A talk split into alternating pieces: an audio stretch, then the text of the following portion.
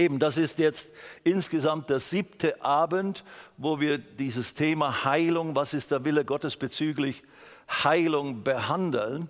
Äh, es ist mein fünfter Abend, eben die letzten beiden Freitage war Pastor John hier und hat äh, ein, bestimmte Aspekte beleuchtet. Einer der Abende war eben Hindernisse zum Empfangen, im Glauben von Gott zu empfangen. Und das ist ein ganz, ganz wichtiges Thema. Das hat er begründet mit dem dritten Johannes, Vers 2, diese Aussage, äh, äh, wo, wo der Schreiber, der Johannes, seinem geliebten äh, wie hieß er, fällt mir jetzt gerade nicht ein, schreibt, ich wünsche, es ist aber der Geist Gottes, der eben durch ihn spricht, ich wünsche, ich bete, ich will, könnte man sagen, spricht der Herr durch den Apostel Johannes, dass es dir gut geht und du gesund seist, geheilt seist, gesund in deinem Körper, wie es deiner Seele wohlgeht. Also da ist eine eine Bedingung oder eine, eine Verhältnis, ein Verhältnis, das Wohlergehen der Seele hat einen Einfluss oder kann einen Einfluss haben, ist eine Verbindung zwischen Seele und Körper. Gutes seelisches Wohlbefinden äh, ist die Grundlage für auch gutes äh, körperliches Wohlbefinden. Das wissen wir. Heutzutage, bezeichnen wir als Psychosomatik, also äh, viele Krankheiten sind ja durch die Psyche, durch die Seele äh, verursacht, betrübte Seele. Und da ist ja das Wort Gottes voll. Ich will jetzt nicht alles wiederholen, was Pastor John da darüber gesprochen hat. Ganz kann ich nur empfehlen, das auch anzuhören, weil das sind ganz entscheidende Punkte, weil oft ist ja da die, die Situation die, und deswegen lehren wir ja jetzt auch in dieser Serie so eingehend darüber, äh, was ist denn eigentlich der Wille Gottes? Was kann ich denn wirklich erwarten von Gott? Äh, weil so oft erleben Christen nicht, obwohl sie gebetet haben und alles, was sie wussten in Bezug auf Glauben, getan haben, Gott geglaubt haben für Heilung, haben sie vielleicht diese Heilung doch nicht erlebt. Und da könnten wir alle aus unseren Bekanntenkreisen von mir aus jede Menge äh, äh, Geschichten erzählen von Menschen, die scheinbar oder eben aus dem eigenen Erfahrungsbereich, wo ich scheinbar das, was, was, was wir lehren hier und was wir glauben, eindeutige biblische Offenbarung ist, dass der Wille Gottes ist, dass wir geheilt sind. Und zwar jeder soll Heilung haben, soll gesund sein, in göttlicher Gesundheit leben, dass uns im Erlösungswerk Jesu eben Erlösung von Krankheit buchstäblich geschenkt ist. Das ist unsere These oder unsere Ausgangsbasis unserer ganzen Thematik hier. Aber eben, warum erleben wir es dann nicht immer? Warum äh, kommen wir oft zu kurz oder andere Christen äh, zu kurz und erleben nicht, was eigentlich der deutliche oder offenbarte Wille Gottes ist? Ich möchte, äh, und eben dazu gibt es Gründe und Behinderungen, Hindernisse. Und Pastor John hat da einiges dazu beleuchtet. Und da, da ist natürlich auch nicht vollständig oder restlos alles beantwortet. Da gibt es noch viele äh, Dinge, äh, die man da zusätzlich dazu sagen könnte. Aber ich kann das also nur empfehlen. Aber das ist jetzt nur ein Rückblick auf die letzten beiden Abende. Ich möchte aber gesamthaft hier nochmals einleiten, das wird nicht ewig lange dauern, äh, nochmals einen Überblick geben. Und dieser Überblick über das, was wir bisher äh, so gesagt haben, auch meinerseits, der ist letztlich auch wiederum heute Abend ein wesentlicher Teil des Abends, wo wir verdeutlichen, was denn der Wille Gottes ist bezüglich Heilung oder bezüglich Krankheit. Und äh, da haben wir eben äh, etwa fünf oder sechs Punkte bisher etabliert oder verdeutlicht äh, und so weiter in diesen, in diesen fünf Abenden. Und, dabei habe ich angefangen zu sagen, dass ganz grundsätzlich kann man sagen, jeder Mensch will gesund sein. Ich möchte mal hier eine Umfrage starten. Wer von euch möchte immer gesund sein? Wenn es irgendwie möglich wäre, immer. Keine Schmerzen haben, keine Krankheiten, kein Covid-19, kein, äh, was weiß ich nicht, was, keine Ekzeme, keine Kopfschmerzen, keine Migräneattacken, keine Rückenschmerzen, keine Gelenkschmerzen, keine Tumore, Geschwüre und sonstiges. Ja, keiner von uns möchte krank sein. Und ich glaube, ohne es äh, genau untersucht zu haben, indem wir alle sieben, über sieben Milliarden Menschen jetzt äh, äh, äh fragen, können wir pauschal sagen, jeder Mensch auf dieser Erde und je, der je hier das Licht der Welt erblickt hat oder auch die Finsternis der Welt, könnte man sagen, erblickt hat, der hier geboren wurde, äh, der möchte gesund sein.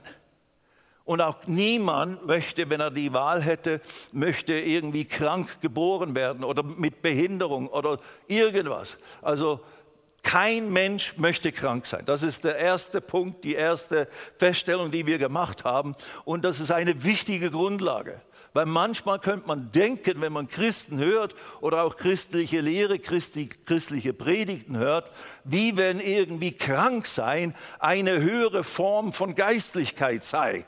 Und wenn man dieses Kranksein mit, mit der entsprechenden Demut erduldet und einfach praktisch an sich geschehen lässt, was immer eben, dann wird auch noch gesagt, das ist halt der Wille Gottes, scheinbar für den oder für die was immer halt der Wille Gottes ist, dem ergebe ich mich ganz demütig. Das ist zwar eine edle Einstellung, die kann man in, in sich als solches rühmen und ehren, aber das ist nicht richtige biblische Haltung, die Gott von uns erwartet. Er möchte nicht, dass wir etwas, was gar nicht von ihm kommt, was er gar nie für uns geplant hat, dass wir uns jetzt ihm dass wir uns diesen Dingen ergeben oder ausliefern oder wenn sie dann uns attackieren, sie praktisch kampflos einfach erdulden und zwar von mir aus im Natürlichen versuchen, durch Medikamente oder Ärzte oder sowas irgendwie wieder davon loszukommen. Aber geistlich gesehen denken wir, ja, ich muss es halt jetzt vielleicht scheinbar erdulden. Nein, nein, nein, nein, nein, nein. Also jeder Mensch will gesund sein. Und es ist nicht eine höhere Berufung von Gott, dass wir als Christen manchmal krank sein sollen, weil Gott uns dadurch irgendwas beibringen möchte oder weil darin irgendwo der versteckte Wille Gottes zu finden wäre. Nein, nein, jetzt habe ich natürlich vorgegriffen, aber spielt keine Rolle. Und der zweite Punkt, den wir eben auch so einfach pauschal festgestellt haben, möchte ich aber heute auch wiederholen, weil einfach wichtig ist, dass wir ihn wirklich begreifen. Krankheit ist ein Übel. Krankheit ist ein Unsegen. Die Bibel nennt es sogar Fluch. Biblisch gesprochen ist Krankheit, Gebrechlichkeit, früher Tod, auch psychische Krankheit, psychische Schmerzen und Leiden, Ängste und Depressionen und Nöte. Das ist ein Übel. Das ist kein, kein verkappter Segen Gottes oder irgendwas von Gott gewolltes, von Gott geschicktes. Nein, es ist etwas Böses, es ist etwas Übles. Es ist in, in der Menschheitsgeschichte sehen wir, wie sehr die Menschheit geplagt war von Seuchen und Katastrophen und bis heute eben das der Fall ist, diese ganze sogenannte Pandemie und so weiter und so fort, hat viel Unheil und viel Not über die ganze Erde gebracht, nicht nur physisch im Sinne von Kranke, äh, die, die daran erkrankt sind oder sogar gestorben sind oder so, sondern auch alles, was damit äh, als Begleiterscheinung ja ausgelöst wurde seit nunmehr anderthalb Jahren. Ein Übel, ein, ein etwas Ungutes, etwas Unheiliges, etwas nicht Gottgewolltes, weil man kann ganz grundsätzlich sagen, bevor der Sündenfall stattfand, nachdem Gott seine Schöpfung vollendet hatte und, und der Sündenfall noch nicht geschehen war, war alles sehr gut. Gott hat es alles angeschaut und es war sehr gut. Auch das müsst ihr ein für alle, meine, meine lieben Geschwister, wirklich in eurem Bewusstsein festhalten. Was Gott tut und was Gott getan hat und was Gott ursprünglich wollte, war Prädikat sehr gut. Und da war keine Krankheit, da war kein Tod, da war kein seelischer Schmerz, da war kein Krieg, kein Streit, kein Sterben. All das, auch eben keine dämonischen Qualen und so weiter und so fort. All das war nicht der Fall als Gottes Schöpfung, als Gottes Wirken, als er sich offenbart hat als der, der gute, heilige Schöpfer, war alles vollkommen. Man kann sagen, er hat eine Kopie des Himmels gemacht. Und das wurde die Erde. Und das sollte die Wohnstätte des Menschen werden, wo sein Sohn und seine Tochter dann diesen, diesen Himmel auf Erden bevölkern würden und sie praktisch das himmlische Leben, wie Gott es erlebte seit Ewigkeiten, dass wir das auch erleben und genießen sollten und in einer Liebesbeziehung miteinander und mit ihm leben sollten. Das war der Plan und der Wille Gottes und ist es bis heute. Da, deswegen kam dann die Erlösung. Und, und, und eines eines Tages kommt der Erlöser wieder zurück und dann wird ein neuer Himmel und eine neue Erde geschaffen und dann kommt das, was Gott eigentlich schon immer wollte, in Vollkommenheit zustande.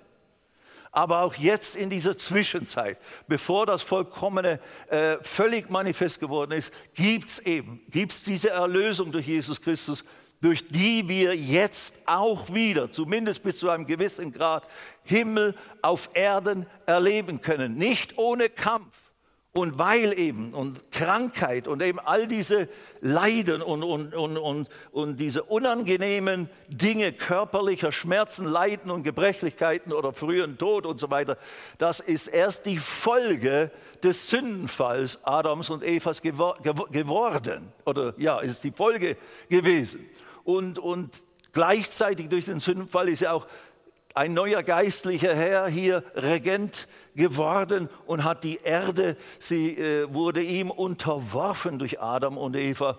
Und so kam seine Terrorherrschaft in Existenz, eine geistliche Herrschaft, die sich eben auch in den physischen Bereich auswirkt. So, die Folge des Sündenfalls und der Herrschaft des Teufels war Krankheit, war früher Tod und war all das Leiden und das Sterben und das Elend, das auf diese Menschheit gekommen ist. Also das, äh, das müssen wir ganz grundsätzlich feststellen und, und begreifen, weil das ist wie das Wort Gottes, die Bibel in aller, wenn du willst, in aller Deutlichkeit äh, uns vermittelt. Gottes Werk, Gottes Gaben sind gut. Alle gute und alle vollkommene Gabe. Jakobus 1, Vers 17. Äh, alle gute und alle vollkommene Gabe Gaben kommen von oben herab, von dem Vater der Lichter, bei dem kein Wechsel ist, äh, kein Schatten infolge von Wechsel ist. Also Gott ist immer in der gleichen Weise gut und vollkommen und will immer gute und vollkommene Gaben uns geben. Und zu behaupten oder, oder Gott die Schuld in die Schuhe zu schieben, dass er der Verursacher von Krankheit und Gebrechen ist, ist einfach nicht richtig. Da wird zwar vieles im Alten Testament, äh, äh, ist die Sprache so, wie wenn Gott aktiv würde, ich werde, wenn ihr mir nicht folgt, dann werden diese Flüche über euch kommen und ich werde dafür sorgen, dass diese Flüche und Zerstörungen äh, in gewissem Sinne als Gerichte über euch kommen. Ja, so steht das, aber da gibt es eben auch theologische äh, unterschiedliche Meinungen, dass es eher ein nicht kausal, also nicht verursachend geschrieben ist, sondern zulassend äh, und, und so weiter und so fort. Und, und und, äh, und natürlich ist es immer verbunden und, und das muss man halt im, von den alttestamentlichen Bildern, die uns vermittelt werden, verstehen. Gott hat dafür gesorgt, weil geistliche Dinge damals noch nicht gut verstanden wurden, weil die Menschen noch nicht von neuem geboren waren. Sie konnten die geistlichen, die geistlichen Gedanken und Wege Gottes noch nicht so verstehen. Deswegen musste Gott richtige Schauspiele machen und Dinge im natürlichen Bereich äh, deutlich machen. Und da, dadurch hat er mit dem Volk Israel, mit dem er im Bund trat, und sie mit ihm, hat er gesagt, wenn ihr mit mir geht und in meinen Wegen, meine Anweisungen folgt, die euch zum Leben, zum guten Leben führen sollen, wenn ihr darin bleibt, dann werdet ihr das gesegnete Volk auf der ganzen Erde sein und beneidenswert. Und ihr werdet eine Illustration sein, wie, wie gesegnet es ist, mit Gott zu leben, dem wahren, lebendigen Gott, der Himmel und Erde geschaffen hat. Aber wenn ihr das eben nicht tut, wenn ihr von mir abweicht, dann muss ich euch wiederum als Schaustück benutzen, um zu zeigen, wie falsch es ist und wie gefährlich es ist, nicht mit dem lebendigen Gott im Bunde zu stehen. Und dann kommen all diese Flüche in dem Sinne über euch. Die muss er dann zulassen und die wird er sogar in, in, in gewissem Sinne in Vehemenz zulassen oder sogar verursachen, um deutlich zu machen, kommt zurück zu mir und der Welt zum, deutlich zu machen, ich bin der lebendige Gott. Bei mir ist Segen, bei mir entfernt ist Fluch und Unsegen und so weiter und so fort. Also, Gottes, äh, das Leben mit Gott und Gottes Botschaft durch sein Wort ist eindeutig, dass von ihm kommt nur Gutes und das, was dem Leben dienlich ist. Das ist, was er schon immer wollte und, und was er auch heute noch immer will und zu behaupten, dass Gott irgendwie so verkappt uns äh, äh, durch diese ganzen Katastrophen oder, oder Krankheiten und so weiter, die er zulässt oder sogar sendet, dass er uns dadurch eine Lektion beibringen will, das ist falsch interpretiert. Gott kann uns natürlich, wenn wir Gottes Angesicht suchen, in Not, wie wir das ja auch alles schon gesagt haben, kann uns helfen. Wir können geistliche Dinge lernen und, und, und begreifen, wenn wir in Not sind. Ja, dann fangen wir endlich mal an, ernsthaft zu beten. Aber man muss nicht in Not sein, um ernsthaft zu beten und in einer ernsten Beziehung mit dem lebendigen Herrn zu sein, sondern man soll eigentlich von Segen zu Segen, von Herrlichkeit zu Herrlichkeit gehen. Aber natürlich kann durch Not können wir oft, und das ist ja auch, wie viele sich bekehren, erst wenn große Schicksalsschläge in ihrem Leben geschehen sind, fängt man an, nach dem Sinn des Lebens oder nach tieferen äh, Dingen zu fragen. Klar, und dann, dass dann Gott sich offenbart, dass dann Gott das in gewissem Sinne benutzt oder weil ich dann endlich anfange, nach ihm zu suchen, dass er dann äh, offenbar wird. Ja, ja, ja. Aber Gott ist nicht ein Sadist er schickt nicht Krankheiten auf seine Kinder, um uns irgendwelche Lektionen beizubringen. Nun gut. Also, äh, Krankheit, das ist der ganze Punkt mit, Krankheit ist ein Übel. Krankheit ist kein verkappter Segen Gottes. Krankheit ist ein Feind der Menschheit, ein Fluch, Folge des Sündfalls, Folge der Herrschaft Satans und so weiter und so fort. Also, und das war nie der ursprüngliche Plan Gottes, dass wir all diese fürchterlichen Dinge erleiden sollten und so weiter.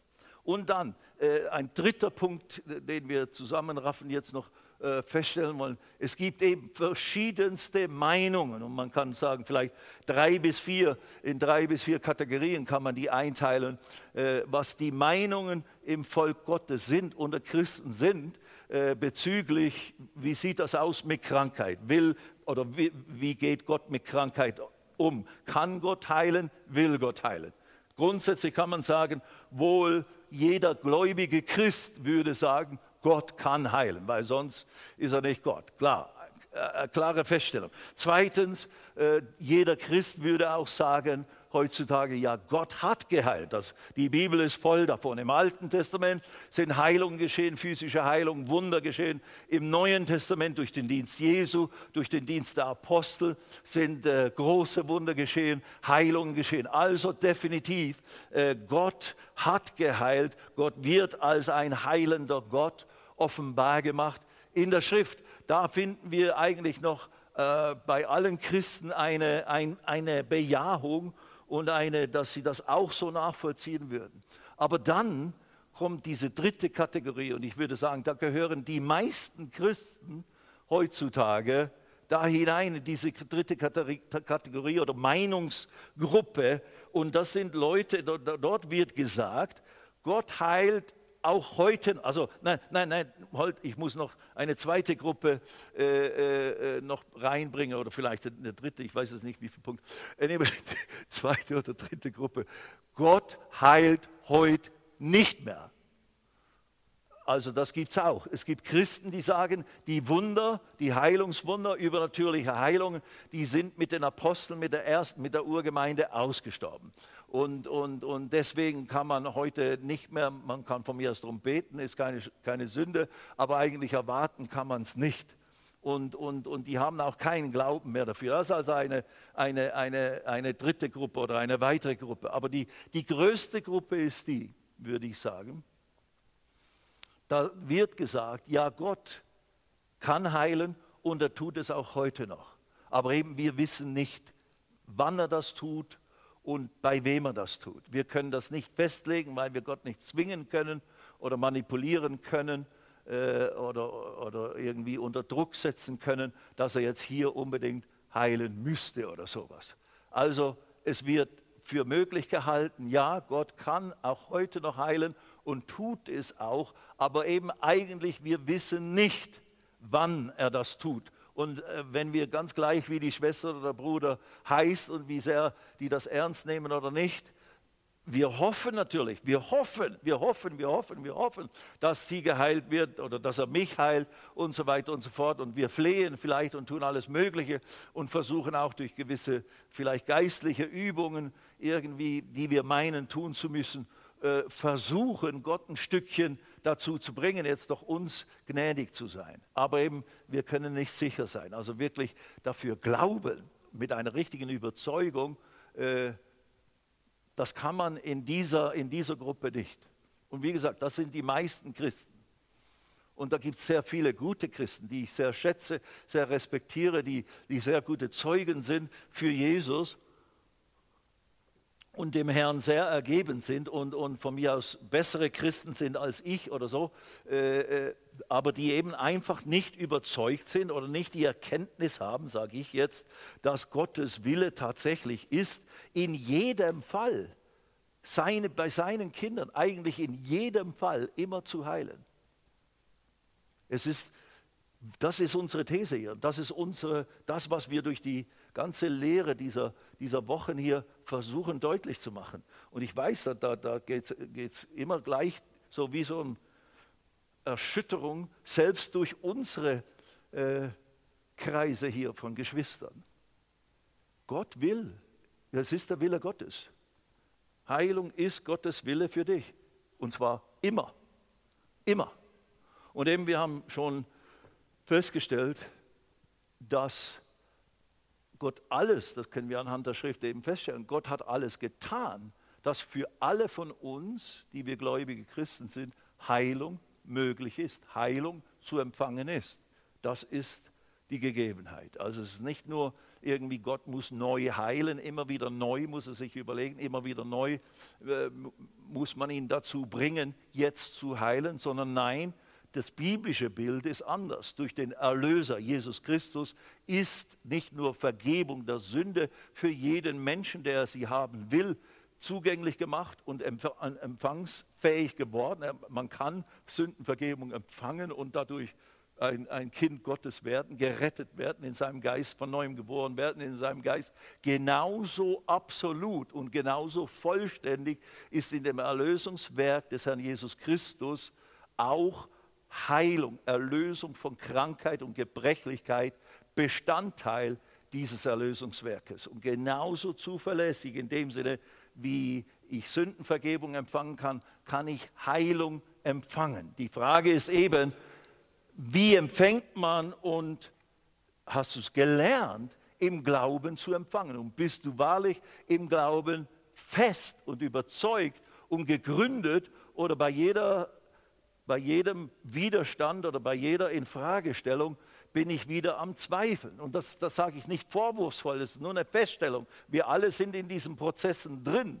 Und auch ich bin auch nur Mensch und, und ich habe auch nicht eine, wie soll ich sagen, besondere Gabe des Glaubens oder der Überzeugung von Heilung und deswegen lehre ich darüber. Nein, äh, das, was, ich, was für mich heute eine eindeutige äh, klare Wahrheit und Tatsache der Schrift ist, das habe ich auch einfach durch Lehre und durch persönliches Studien, Studium und Anwendung der Schrift in meinem Leben erfahren und kennengelernt. Und es fest in mich hineingebaut, so dass es eben für mich eine, eine absolute Überzeugung geworden ist und, und feste Klarheit, die für mich zumindest intellektuell und von der geistlichen Offenbarung eine klare Sache ist. Für mich ist es keine Frage, ob Gott heilen will. Das ist mir völlig klar.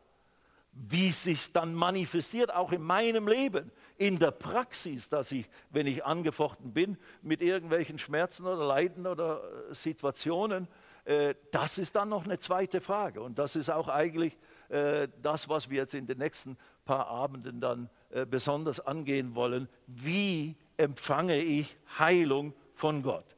Aber gut, also wir haben jetzt diese drei oder vier äh, Punkte gemacht mit den verschiedenen Meinungen und die, die dritte oder von mir als vierte e, eben ist diese, was ich meine, äh, die meisten Christen und auch noch viele unter uns äh, haben diese Meinung, ja, Gott kann heilen, Gott will auch heilen, so prinzipiell gesprochen, aber nicht unbedingt in jedem Fall. Und man, man kann nicht immer wissen, äh, eben ob man jetzt geheilt wird oder nicht. Und da könnte man viele Beispiele nennen und äh, die auch jetzt gerade bekannt geworden sind, wo das eben so ein Stück äh, verdeutlicht wurde. Ja, wenn Gott das will, dann wird er mich heilen, aber ob es eben stattfinden wird, das wird sich dann zeigen. Und das ist natürlich, muss man ganz klar sagen, das ist kein biblischer Glaube, das ist Hoffnung. Da hoffe ich halt. Ich hoffe, dass ich diese Heilung erlebe. Und eben, wenn ich sie nicht erlebe, kann ja schlimme Krankheiten geben, dann, dann werde ich sterben müssen. Okay, und dann ist es natürlich krasse Konsequenz. Aber Hoffnung reicht in dem Sinne nicht aus. Es ist schon besser als keine Hoffnung, als völlige Hoffnungslosigkeit und, und, und Perspektivlosigkeit. Also, okay, ich habe diesen Krebs oder ich habe diese äh, unheilbare Krankheit, die tödlich ist, dann werde ich sterben daran. Das ist besser, äh, wenigstens eine Hoffnung zu haben. Vielleicht berührt mich ja der Herr noch inzwischen und, und so weiter. Und, und ich werde aufgerichtet. Das, das, da kann man eine bessere Haltung in seinem Herzen oder in seiner Seele haben, als wenn man nur praktisch aufs Grab äh, schaut und zugeht, Tag für Tag. Aber jetzt kommt die vierte, die fünfte Meinung oder das, die Meinung der Schrift, die, die These, die Wahrheit, die uns die Bibel, die Gott uns in seinem Wort äh, verdeutlicht und verkündigt und eben auch wirklich uns allen. Und wir alle müssen praktisch zu dieser Erkenntnis kommen durch die Lehre und das Studium der Schrift, dass das tatsächlich die, die, die Gottes, Gottes Meinung ist bezüglich Krankheit. Heilung ist Gottes Wille für dich, für alle, immer. Okay, und jetzt gehen wir da waren wir auch schon. Ich bin immer noch am Wiederholen, aber wie gesagt, auch diese Wiederholung ist letztlich Lehrgrundlage, es äh, baut den Glauben auf, wenn ihr es schon gehört habt. Schaltet ja nicht ab. Oh, warum bringt er nichts Neues heute, der Stefan? Glaube kommt aus dem Hören. Hören des Wortes Gottes. Und dieses ein Hören ist ein gegenwärtiges Hören, nicht gehört haben. Das haben wir letzten Freitag schon gehört. Das haben wir volle, ja, jeden Freitag sagen wir sowieso im Prinzip immer wieder denselben Punkt. Gott will Heilung. Gott hat alles getan für Heilung. Glaube kommt aus dem Hören und auch die, die Aspekte eben, was spricht dagegen, was spricht dafür, was sind die Meinungen anderer, was sind die Meinungen der Schrift und so weiter. Das ist eben auch ganz wichtig. Deswegen müssen wir über diese diese, diese Meinungen sprechen, die andere haben und die dann auch von ihren Theologen sehr, scheinbar sehr biblisch äh, äh so ver, verbreitet werden, dass mit den Aposteln äh, übernatürliche Heilung ausgestorben ist. Es ist nicht mehr da, man kann das nicht mehr erwarten. Die Gaben des Geistes, Gaben der Heilung sind nicht mehr wirksam und so weiter. Und das wird dann scheinbar anhand der Schrift so verkündigt. Und dann werden Teile der Bibel einfach rausgenommen und so weiter und so fort. Aber eben, wenn man die Bibel alleine sprechen lässt, dann kommt man eigentlich immer zum selben Ergebnis, äh, Ergebnis bezüglich, was ist Gottes Wille für, für Krankheit, nämlich Heilung, dass du geheilt wirst. Wenn du krank bist, wenn du angefochten bist, du sollst heil werden, du sollst gesund werden, auch psychisch, äh, in der Psyche gesehen.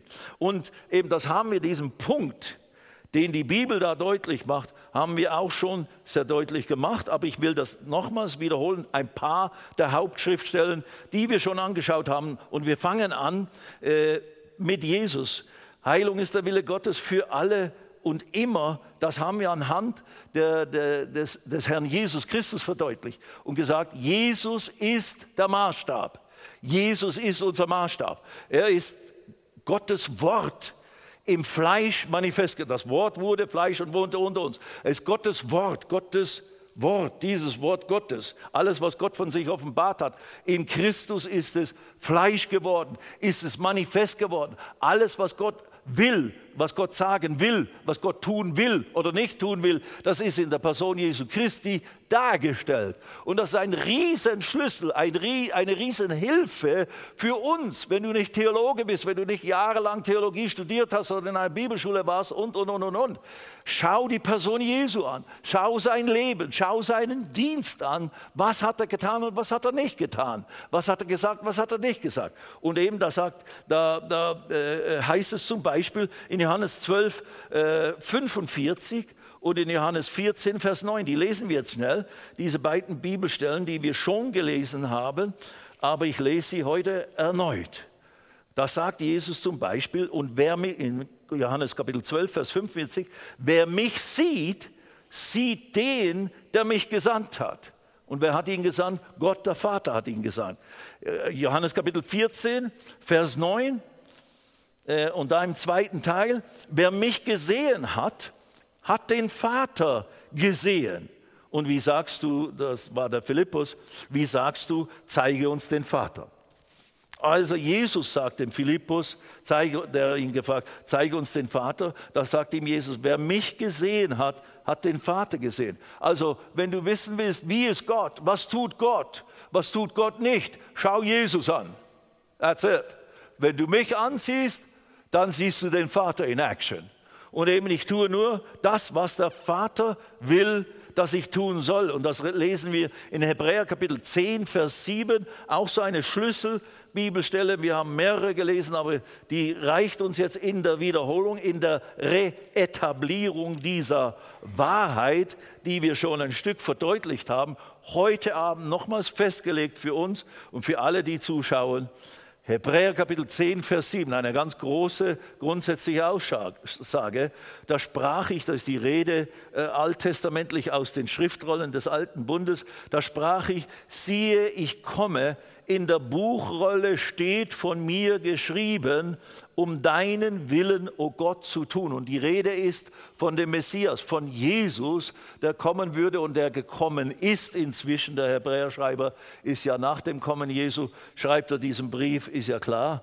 Äh, und da heißt es über Jesus, ich komme, um deinen Willen, o oh Gott, zu tun. Jesus, und das würde kein, kein Theologe bestreiten, Jesus hat in vollkommen, wenn er überhaupt an die Göttlichkeit äh, und die, die, äh, dass Jesus der Christus ist, der Messias ist, äh, das nicht in Frage stellt, da würde kein Theologe mit uns streiten, zu sagen, Jesus hat in vollkommener Weise den Willen Gottes getan. Mit anderen Worten, er hat nie gesündigt, hat nie den Nichtwillen Gottes äh, den Willen Gottes nicht getan. Hat also immer entsprechend dem Willen Gottes äh, gelebt und gehandelt und gesprochen und so weiter. Also ist deswegen sündlos geblieben. Wenn wir nicht den Willen Gottes tun, dann sündigen wir. Das kann man auch als, einfach als Sünde bezeichnen. Aber Jesus hat den Willen Gottes vollkommen getan. Also wenn du dich fragst, was ist der Wille Gottes bezüglich Krankheit oder bezüglich Gesundheit oder bezüglich Heilung oder Nichtheilung, schau Jesus an.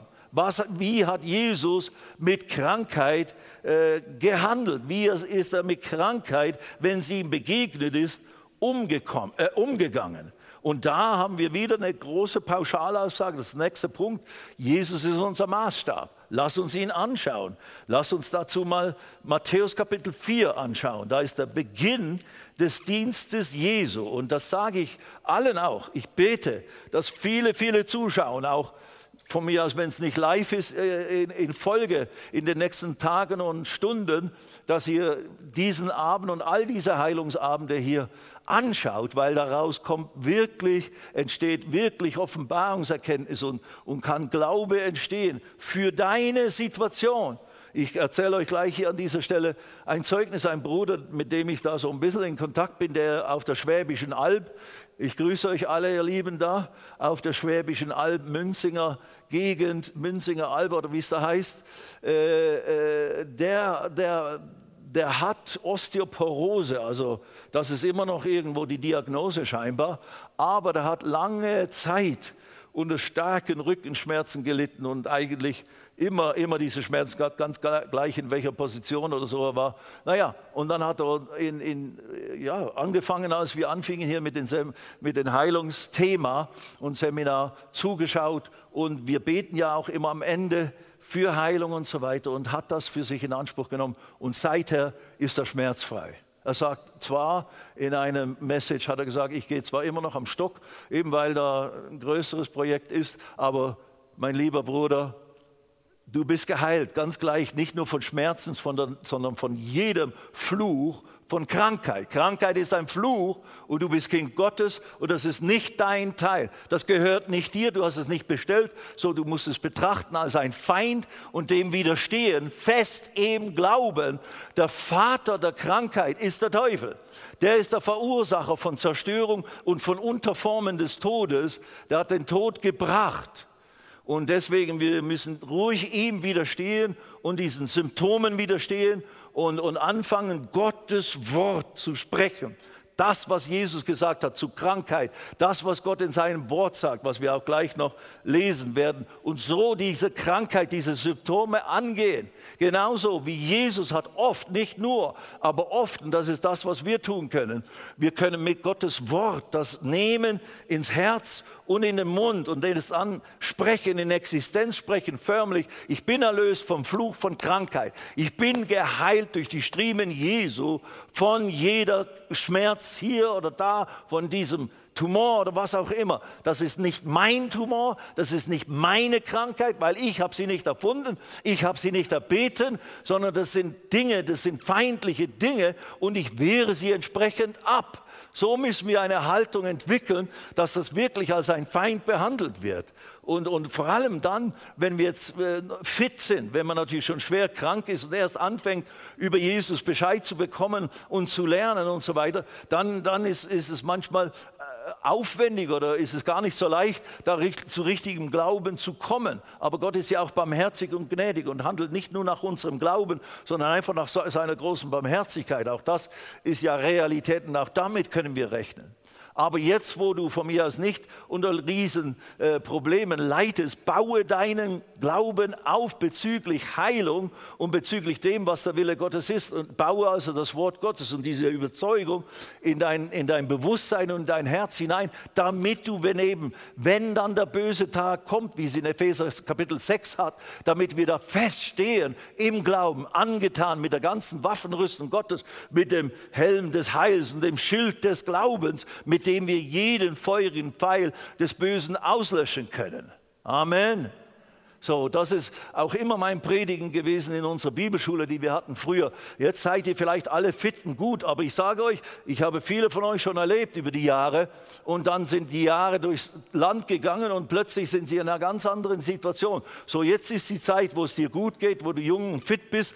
Bau deinen Glauben auf und werde stark, damit du dann, wenn die Schlachten und die Herausforderungen kommen, weil äh, der, der Teufel ist nicht freundlich, der, der hält nicht zurück mit seinen Versuchen, uns zu attackieren und uns zu vernichten und eine Schau aus uns zu machen, dass es alles nicht funktioniert und alles nicht wirkt, was, hier, was wir hier behaupten, dass die Bibel sagt oder dass Jesus für uns getan hat. So bau dich jetzt auf, damit du dann widerstehen kannst und eben siegreich bist in den Situationen. Nun gut.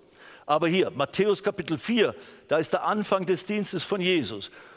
Vers 23. Und er zog in ganz Galiläa umher, lehrte in ihren Synagogen und predigte das Evangelium des Reiches und heilte. Also da beginnt der Dienst Jesu. Lehren und Predigen des Evangeliums des Reiches. Und was ist ein weiterer Bestandteil seines Dienstes? Und er heilte jede Krankheit und jedes Gebrechen unter dem Volk. Nicht nur einige, sondern jede Krankheit, jedes Gebrechen. Und diese Bibelstellen immer wieder zu lesen, immer wieder, immer wieder. Und du kennst sie schon auswendig. Ja, hoffentlich kennst du sie auswendig, damit du sie selber äh, eben sprechen kannst, weil das ist lebendiges Wort Gottes, nicht nur Theorie oder Theologie. Das ist lebendiges Wort Gottes, das uns gegeben ist als, als Munition gegen eben, äh, Attacken mit Krankheiten oder mit Gebrechen.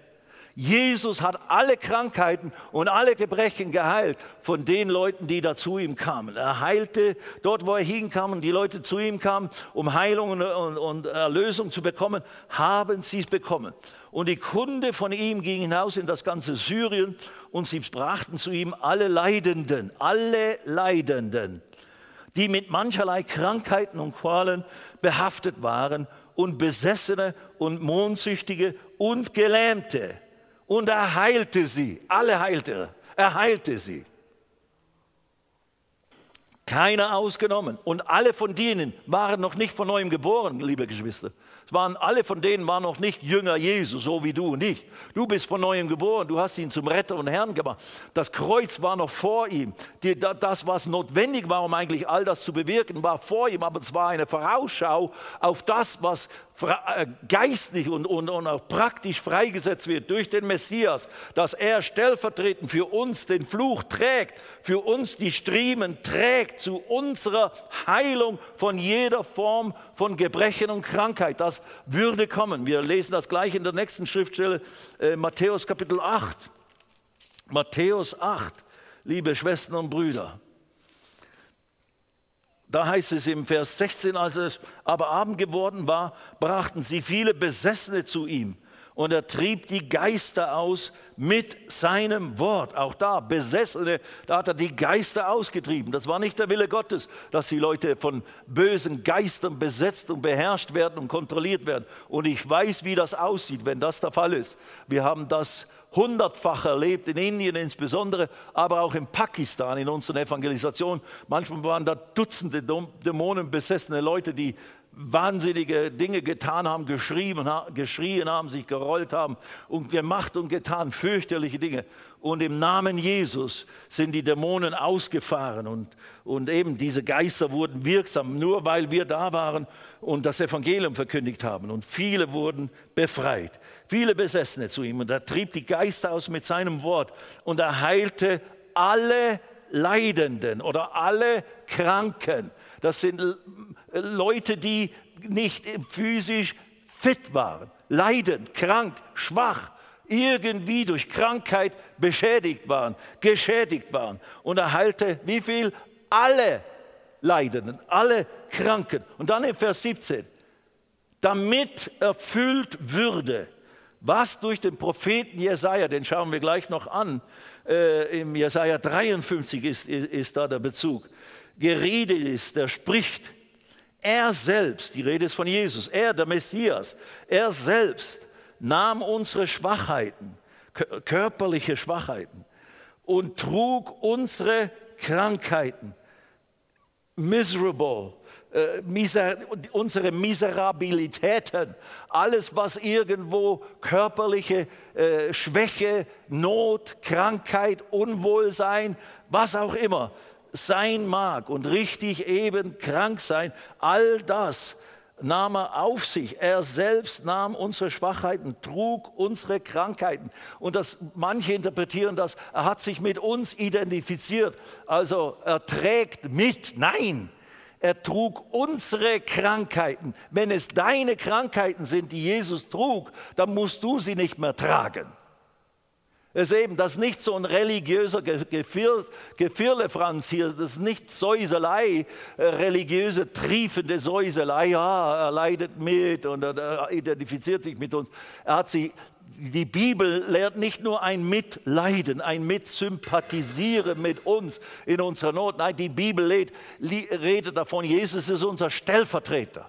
Das ist die große Wahrheit. Er wurde unser Stellvertreter. Er ist an unserer Stelle, hatte das Gericht Gottes getragen. An unserer Stelle hat sich so eins gemacht mit uns, mit meiner Sünde, dass er zu meiner Sünde wurde und dann hat ihn Gottes Gericht über meine Sünde getroffen und er hat sich mit meiner Krankheit, mit dem Fluch, mit den Konsequenzen aus, dem, aus der Sünde, die Teil von mir wurde, hat er sich so eins gemacht, dass er mit meiner Krankheit beladen wurde, damit ich sie ausziehen kann, damit ich mich damit ich, wenn ich im Glauben mich jetzt mit ihm identifiziere, ich glaube an Jesus und ich glaube, dass du für mich gelitten hast und dass du meine Krankheit schon getragen hast, damit ich jetzt durch dein Erlösungswerk, durch deine Stellvertretung, kann ich jetzt Heilung, göttliche Gesundheit, Erlösung, Befreiung von, diesem, von dieser Geißel, von dieser äh, zerstörerischen äh, äh, Leidenssache bekommen und in Anspruch nehmen. Und das fordere ich ein und das nehme ich.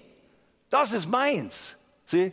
Es gehört dir und man muss es nehmen. Man muss es in Besitz nehmen. Und das kann ruhig ein Kampf sein. Der Feind wird das nicht so gleich nachgeben. Das fällt gleich räumen. Da, kann, da will er sich behaupten und dann will er dich angreifen, dass du nicht mehr, dass du einfach denkst, es funktioniert doch nicht oder es kommt doch nicht zustande und so weiter. Nein, du musst im Wort bleiben, im Glauben stehen bleiben und dann wirst du den Sieg auch erringen. Und da kannst du eben auch die Geschichten der, der Bibel lesen, sei es neutestamentlich, aber insbesondere auch alttestamentliche, wo sie eben Gottes Verheißung hatten und dann kamen die Angriffe, aber sie haben standgehalten und haben schließlich überwunden. That's it. Und das gehört auch uns. Aber hier. Und er heilte alle Leidenden oder alle Kranken damit erfüllt würde, was durch den Propheten Jesaja geredet ist. Er, der spricht, er selbst nahm unsere Schwachheiten und trug unsere Krankheiten. Das ist ein, ein, eine, ein bisschen umformuliertes Zitat aus Jesaja 53. Das ist das Kapitel über den leidenden Messias, das unter den Juden in vieler Hinsicht gar nicht bekannt ist. Das wird in den Synagogen, habe ich gerade vor kurzem gelernt, nicht gelesen weil die, die, die, wie soll ich sagen, die Referenz oder die, der Vergleich mit Jesus, dem Messi Jesus von Nazareth, der vor 2000 Jahren auf der Erde war, den, sie, den viele von ihnen abgelehnt haben. Und das Judentum als solches hat Jesus ja nicht als ihren Messias angenommen und bis heute nicht. Das ist ein zu starker Vergleich oder Hinweis auf, dass dieser Jesus von Nazareth vielleicht tatsächlich der Messias war, weil der hat gelitten an unserer Stelle und wie es Jesaja 53 eben über ihn aussagt. Wir kommen gleich dahin, aber jetzt gehen wir zuerst noch zu ein paar weiteren Aussagen. Also das sind jetzt ein paar ganz kurze Worte äh, aus, aus, den, äh, aus den Evangelien gewesen. Ich habe noch eine, Matthäus 12 Vers 15. Seid ihr noch alle da heute Abend? Die Einleitung ist bald vorbei. Nein, nein, wir sind schon, wir sind schon bald wieder.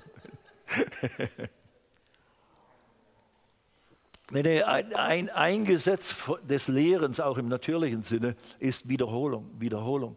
Und neues Aufbauen auf dem, was schon bekannt ist. Also du musst die, das Bekannte vermitteln und dann baust du ein Stück mehr drauf. Und das muss eben in Bezug auf diese Dinge. Und das ist für mich wir können uns immer wieder you know, hypen und so weiter und das ist nichts dagegen. Das auch, auch, das hat seine Stellung und, und, und kann absolut vom Heiligen Geist sein. Aber die Lehre des Wortes, das ist das, was dich festmacht. Das ist, was Glaube letztlich in dir oder Erkenntnis bewirkt. Und wenn die Erkenntnis dann in dein Herz hineinkommt und du sie annimmst, das ist meins. Das ist also in Bezug auf mich. Das gilt für mich. Ich muss jetzt nicht jemanden haben, der mir das nochmals für mich extra betet. Ich nehme das jetzt selber an. Und ich glaube das jetzt selber mit meinem eigenen Herzen und mit meinem eigenen Glauben und mit mein, in meiner eigenen persönlichen Beziehung zu meinem Herrn Jesus. Nicht zu einem anderen Christen, zum Herrn Jesus. Er ist der Erlöser. Nicht ein anderer Christ, der für dich betet, ist dein Erlöser, sondern Jesus ist der Erlöser. Der andere Christ mit seiner Erfahrung und seiner Reife kann dir von mir aus wie ein Jumper-Cable sein, so ein, so ein, Ladekabel momentan. Ja, das ist okay. Wir tragen natürlich einander und die, die Schwachen im Glauben oder sowas, aber so soll es nicht bleiben. Hallo? Ja? Wir sollen nicht Babys in Christus bleiben, sondern wir, wir sind sonst immer sehr überzeugt von uns und machen unsere eigenen Dinge. Und wenn es dann mit dem Glauben, ja, das verstehe ich alles nicht, bet du mal für mich und so weiter äh, Matthäus Kapitel 12, Vers 15. Als aber Jesus es erkannte, entwich er von dort und es folgten ihm große Volksmengen und was? Und er heilte sie alle. Wie viel? große Volksmengen, aber Herr, das ist viel zu viel. Nein, bringt mehr. Was immer ihr bringt, wie viele immer kamen, erhalte sie alle. That's it. Also du möchtest wissen, was ist der, der Wille Gottes bezüglich Heilung? Bezüglich, wenn du krank bist, ob will er Heilung? Yes. Wenn du zu ihm kommst, dann kannst du erwarten, dass er dich heilt, dass er dich anrührt. Eben ob jetzt das das richtige, die richtige Ausdrucksweise ist, das ist das nächste Kapitel. Wie empfangen wir? Aber ja, weil wir, wir sind ja schon weiter, als die damals waren.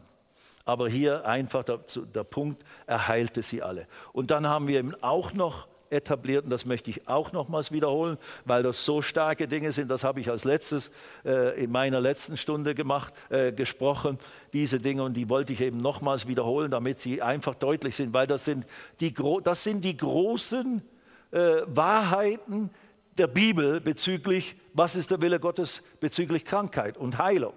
Und hier im Alten Testament hast du diese drei, vier Riesen Aussagen im zweiten Mose, Exodus, zweiter Mose, Kapitel 15. Ah, die Rede des Herrn, äh, des Jahwe an sein Volk Israel, die Auserwählten, mit denen er jetzt im Bund getreten ist durch den Abraham und jetzt hier mit dem Mose und so weiter und so fort. Und, und die sind ja jetzt ähm, am Durchziehen äh, durch die Wüste äh, und so weiter. Und da offenbart sich Gott in verschiedener Weise. Und da heißt es im Vers 26, Kapitel 15, 2. Mose. Und er sprach, Gott sprach, wenn du willig und die Stimme wenn du willig auf die Stimme des Herrn deines Gottes hörst und tust, was in seinen Augen recht ist, seinen Geboten gehorchst und alle seine Ordnungen hältst, das ist das hört sich für uns ein bisschen alles, ja, da muss man immer diese Gesetze und so weiter einhalten. Nein, Gott hat diese, da waren gewisse Gesetze, die waren alttestamentlich, die gelten nicht mehr für uns, die waren speziell für die Juden, die eine wichtige Bedeutung hatten für sie, eben auch in Bezug auf die Erlösung. Aber es geht, geht, eigentlich nur darum, wenn ihr mit mir im Bunde bleibt und auf mich achtet und mir gehorcht und mir folgt, dann wird das geschehen. Wenn ihr aber von mir abweicht und immer wieder nur hin und her und her und hin, dann könnt ihr gar nichts erwarten. Aber wenn ihr das tut, dass ihr mit mir im Bunde bleibt, bei mir bleibt, dann werde ich dir keine der Krankheiten auferlegen. Seht ihr, hier ist wieder so eine Aussage. Gott auferlegt Krankheiten. Deswegen denkt mir, Gott schickt Krankheit. Nein, das hat, äh, muss man in anderem Sinne verstehen. Alttestamentliche Zeit und oftmals nicht unbedingt kausal, also nicht Gott der Aktive, der hier äh, Krankheit und Zerstörung bringt, sondern es ist die Folge. Immer wieder das Prinzip äh, Ursache und Wirkung. Berühre diese heiße Platte nicht wenn du sie berührst, verbrennst du dir die Finger. Hat jetzt Gott mir die Finger verbrannt? Nein, ich, weil ich nicht auf sein Wort geachtet habe, auf die Warnung, das nicht zu tun. Also, ich habe es im Prinzip selber auf mich gebracht. Gott hat nur dafür, durch die physikalische Gesetzmäßigkeit dafür gesorgt, dass es tatsächlich jetzt in diesem Bild dann geschehen würde. Also, so, soll genug sein. Dann werde ich dir keine der Krankheiten auferlegen, die ich den Ägyptern auferlegt habe, und das war ja Gericht über die Ägypter, weil die eben nicht mit ihm im Bunde waren, dann werde ich keine dieser Krankheiten euch auferlegen. Und dann, denn ich bin der Herr, der dich heilt. Jahwe Rapha, Jehova Rapha. Das ist einer der sieben Erlösernamen, die Gott von sich selbst offenbart hat. Der Charakter Gottes, das Wesen Gottes, die Natur Gottes ist, er ist unser Arzt. Er heilt uns. Das ist seine Wesensart. Er ist nicht unser Krankmacher. Er ist nicht die Ursache für unsere Probleme. Er ist die Lösung für unsere Probleme. Denn ich bin der Herr, der dich heilt. Sag mal, Gott ist Gott, der mich heilt. Sieh? Und es ist derselbe Gott. Wir glauben an denselben Gott, wie Mose und das Volk Israel geglaubt hat. Das ist unser himmlischer Vater. Wir haben jetzt eine Vater-Sohn-Beziehung. Das ist ja, was Jesus offenbart hat und gebracht hat, dass er ihn Vater nannte. Wir können ihn auch aber Vater nennen. Nicht Angst, sondern Liebe, Vertrauen. Und er ist ein Gott, der mich nicht krank machen will oder der Krankheit was beibringen will oder mich äh, schön zappeln lässt indem er noch zuwartet mit Heilung. Nein. Wenn du zu ihm kommst, kommt von ihm Heilung und das kannst du in Anspruch nehmen. Ja, warum manifestiert es sich nicht gleich? Weiß ich nicht. Es gibt Erklärungen, es gibt Hindernisse, Pastor John hat darüber gesprochen, es gibt Blockaden, es gibt Dinge, die wir in unserem Leben aufräumen müssen, es gibt Dinge, die wir begreifen müssen. Äh, äh, Glaube muss wachsen, ich muss überzeugt sein von, gewissen Dingen, damit eben ich sagen kann, jetzt habe ich echt Glauben für Gottes Wirken in meinem Körper. Und, und, und, und, und. Okay, also er ist der Herr, der mich heilt. Und jetzt sind wir schon fast am Ende, aber noch ein, zwei der Hauptbibelstellen hier aus dem Alten Bund. Äh, 2. Mose 23, Vers 25, dort heißt es, und ihr sollt dem Herrn, eurem Gott, dienen so wird er dein Brot und dein Wasser segnen. Und ich werde alle Krankheit aus deiner Mitte entfernen.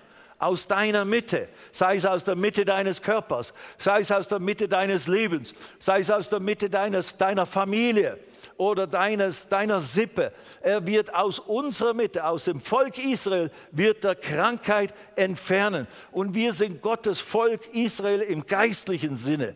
Wir sind jetzt sogar in einen besseren Bund gekommen als die Israeliten damals und haben sogar bessere Zusagen und sogar bessere vollendete Tatsachen. Eben das Erlösungswerk Jesu, der Messias, ist gekommen und hat alles vollendet, was vorausgesagt, dass er tun würde. Und Jesaja 53, Vers 5 und 6, durch seine Striemen, durch seine Wunden an seinem Körper, die durch die römischen Soldaten geschlagen wurden, sind wir geheilt worden oder ist uns Heilung geworden. Durch diese Striemen, es ist ein teurer Preis, den Jesus bezahlen musste für unsere Erlösung und Errettung auch von Krankheit und körperlichen Gebrechen oder Leiden. Und dann heißt es ja hier sogar weiter, also ich werde alle Krankheit aus deiner Mitte entfernen. Vers 26. Und das kann man auch in Anspruch nehmen. Das alte Bund, neuer Bund ist das mindestens Teil davon oder noch viel mehr. Keine Frau in deinem Land wird eine Fehlgeburt haben oder unfruchtbar sein. Die Zahl deiner Tage werde ich erfüllen. Also du wirst so lange leben, wie du eben auch so lange leben sollst, auf dieser, wie man erwarten kann, nach den Aussagen der Schrift, dass wir leben sollen und können auf dieser Erde. Jetzt lese ich noch eine Bibelstelle, Psalm 105, Vers 37. Äh, das ist auch eine Aussage über das Volk Israel. Und da ist die Rede praktisch, gemeint sind etwa drei bis vier Millionen oder zwei bis drei, mindestens zwei bis drei Millionen Menschen, weil hier heißt es, Psalm 105, Vers 37. Dann führte er sie heraus, und das ist die Rede vom Volk Israel, dass er herausführte aus der Sklaverei in Ägypten. Dann führte er sie heraus mit Silber und Gold. Und kein, kein Strauchelnder war unter seinen Stämmen oder kein Schwacher, kein Kranker, kein Kränklicher war unter seinen Stämmen. Als das Volk Israel aus der Gefangenschaft in Ägypten auszog, ob alle da auf einen Schlag geheilt wurden durch ein übernatürliches Wirken des Heiligen Geistes oder wie auch immer, auf alle Fälle, hier ist effektiv gemeint, kein Strauch, kein Schwacher, kein kränklicher Mensch. Und äh, im, im äh, 2. Mose 12, 37, da wird uns eine Zahl gegeben, wie groß das Volk Israel war. Da ist die Rede von 600.000 Männern waren da mit in diesem Auszug aus Ägypten. 600.000 Männer. Und dann waren da noch jede Menge Frauen und jede Menge Kinder. Wenn du das also mal ganz konservativ mal drei oder vier multiplizierst, dann bist du bei zwei bis drei Millionen Menschen. Und das ist tatsächlich das Bild, das uns vermittelt wird. Zwei bis drei Millionen Israeliten, Juden, waren, keiner von ihnen war krank oder schwächlich. Später sind sie alle in der Wüste gestorben, die nicht geglaubt haben, außer Josua und Kaleb und so weiter. Aber hier beim Auszug und für eine ganze Zeit, solange sie mit dem Herrn eben äh, im, im guten Verhältnis waren, kamen keine Gerichte oder kamen keine Folgen der Sünde auf sie, sondern sie waren heil und gesund. Und jetzt lese ich abschließend äh, in zu, ein paar zusätzlichen Minuten hier aus Jesaja 53. Jesaja 53. Das ist eigentlich die, könnte man sagen, die, das Schlüsselkapitel, die Schlüsselpassage der Schrift. Und das sollst du ruhig unbedingt dir merken und entsprechend markieren in deiner Bibel äh, als, als eine der Schlüsselstellen, Wahrheiten, die uns da vermittelt sind in Bezug auf das Erlösungswerk Jesu was, äh, in, und, und, in Bezug auf Krankheit oder, oder was uns geschenkt ist in, durch das Erlösungswerk Jesus. Hier, Jesaja Kapitel 53, ab Vers 3. Er war verachtet und von dem, du kannst das ganze Kapitel dann lesen, das ist alles über die Leiden des Herrn Jesus, des Messias. Da wird nicht Jesus genannt, aber auf ihn war das äh, gedacht. Er war verachtet und von dem Menschen verlassen, ein Mann der Schmerzen und mit Leiden vertraut, wie einer, vor dem man das Gesicht verbirgt. Er war verachtet und wir haben ihn nicht geachtet. Jedoch unsere Leiden, und das, das hebräische Wort ist Choli, und das sind, ist eigentlich Krankheiten, unsere Krankheiten, er hat sie getragen. Und unsere Schmerzen, das ist Makob, äh, das ist Schmerzen physischer oder psychischer Art, unsere Schmerzen, unsere Leiden, er hat sie auf sich geladen. Das ist genau das, äh, was äh, zitiert wurde bei Matthäus Kapitel 8, damit erfüllt würde, was Jesaja, der Prophet, Prophet gesagt hat. Unsere äh, Krankheiten hat er auf sich genommen. Unsere Schmerzen, er hat sie auf sich geladen. Also deine Krankheiten, deine Schmerzen. Das kannst du sprechen, wenn du mit Krankheit und Schmerzen angefochten bist. Nein, ich nehme das nicht an. Ich widerstehe dem im Namen Jesus. Durch die Striemen Jesu, durch das, was Jesus stellvertretend für mich getan hat, hat, bin ich geheilt worden, bin ich erlöst worden. Jesus hat mein, diese Schmerzen getragen und meine Krankheiten auf sich genommen. Und macht das nicht nur als ein, wie soll ich sagen, äh, äh, mechanisches Bekenntnis, sondern stell dir vor, was du sagst. Mach es dir bewusst in deinen Gedanken. Mach die Augen zu, stell dir vor, wovon du redest. Der, der, der Erlöser, der, der, der Sohn Gottes, der Schöpfer Himmels und der Erde, hängt hier an diesem Kreuz. Und bevor er gekreuzigt wurde, wurde er gegeißelt mit diesen äh, schrecklichen Peitschenhieben, mit diesen fürchterlichen äh, äh, Lederriemen, die mit, mit Knochen und Bleistücken durchsetzt waren, wo sein Rücken aufgeschlitzt wurde und das Fleisch anfing runterzuhängen und Blut floss in gewissem Sinne in Strömen. Und, und manche sind sogar bei dieser Form von Bestrafung gestorben und so weiter. Jesus hat es, Gott sagt, in diesen Striemen, die in physischer Weise historisch zu dem Zeitpunkt geschehen sind. Aber mach es dir deutlich, es ist ein geistlicher Akt, es ist ein Erlösungsakt durch den Erlöser Jesus Christus, durch den Messias der Menschheit. Und wenn du ihn anschaust, wenn du auf diese Schlange, wie die, die Juden in der Wüste, schaut auf die Schlange, wenn sie gebissen wurden, in einer Plage, schaut auf diese Schlange am Stock und ihr werdet heil. Wenn du auf ihn schaust, wirst du heil in deinem Geist, wenn du ihn als Erlöser annimmst, als, als Heiland und Retter. Aber wenn du ihn anschaust, als deiner, der für dich leidet, Schmerzen erträgt, Striemen erträgt. Und Gott sagt darüber, diese Striemen sind deine Heilung. Durch diese Striemen bist du geheilt worden. 1. Petrus 2, 24. Er zitiert dieselbe Stelle, redet jetzt aber in vollendeter Tatsache. Hier ist es praktisch vorausschauend auf den Messias, der kommen würde ein paar hundert Jahre später, Petrus schaut zurück, der Messias ist da, wir haben es gesehen, wir waren dabei. Durch seine Striemen sind wir geheilt worden. Vollendete Tatsache. Sieh, das ist Gottes Versorgung. Er hat schon alles getan seit 2000 Jahren, was du und ich brauchst, um Vergebung zu erleben, um Kinder Gottes zu werden und um Heilung, Erlösung von Krankheit und Gebrechlichkeit zu erfahren.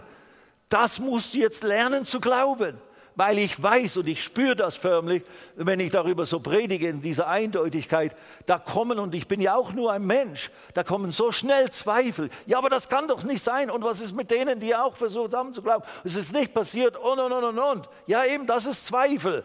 Das ist das, was der Feind bringt oder was dein Fleisch, was nicht geheiligt ist, dir versucht jetzt äh, äh, gleich den Knebel in deine Glaubensbeine zu schmeißen, dass du stolperst und schon wieder gleich aufgibst. Ja, ist ja doch nicht wahr. Nein, du musst eben überzeugt werden. Deswegen muss es in dich so eine, du musst es selber sehen, selber anschauen, selber verinnerlichen. Und dann glauben und dann deklarieren und dann nehme ich das an und ich preise dich, Herr. Ich danke dir, dass du es wirklich vollzogen hast. Es war keine Kleinigkeit, das steht nicht nur in einer trockenen Bibel geschrieben. Es hat dich alles gekostet, um das zu bewerkstelligen. Und vergib mir, wo ich es vielleicht noch nicht glauben kann oder nicht geglaubt habe, bitte äh, äh, bisher und, und so schnell am Zweifeln bin. Vergib mir und hilf mir zu glauben. Hilf mir, das wirklich festzuhalten. Und Heiliger Geist, gib mir Offenbarungserkenntnis, gib mir Licht. Ich weiß, wovon ich rede. Und ich weiß, was es für ein Kampf ist. Ich bin, eben, ich bin auch nur ein Mensch.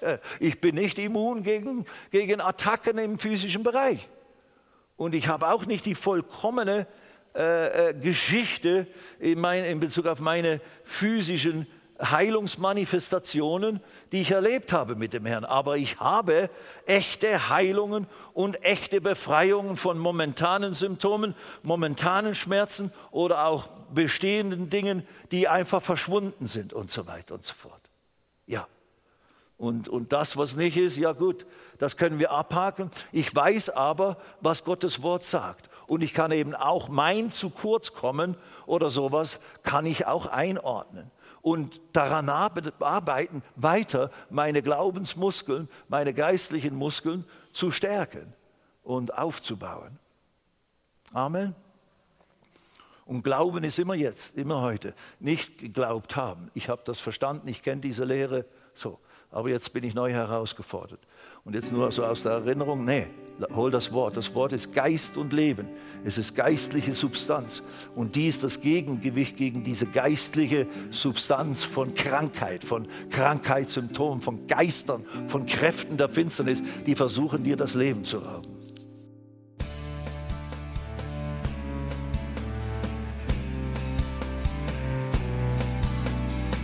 Liebe Zuhörer, das war ein Ausschnitt eines Gottesdienstes hier im Gospel Life Center. Auf unserer Website www.gospellifecenter.de können Sie die Notizen für diese und andere Predigten nachlesen und sich über die Arbeit von Gospel Life Center informieren. Wir wünschen Ihnen Gottes Segen.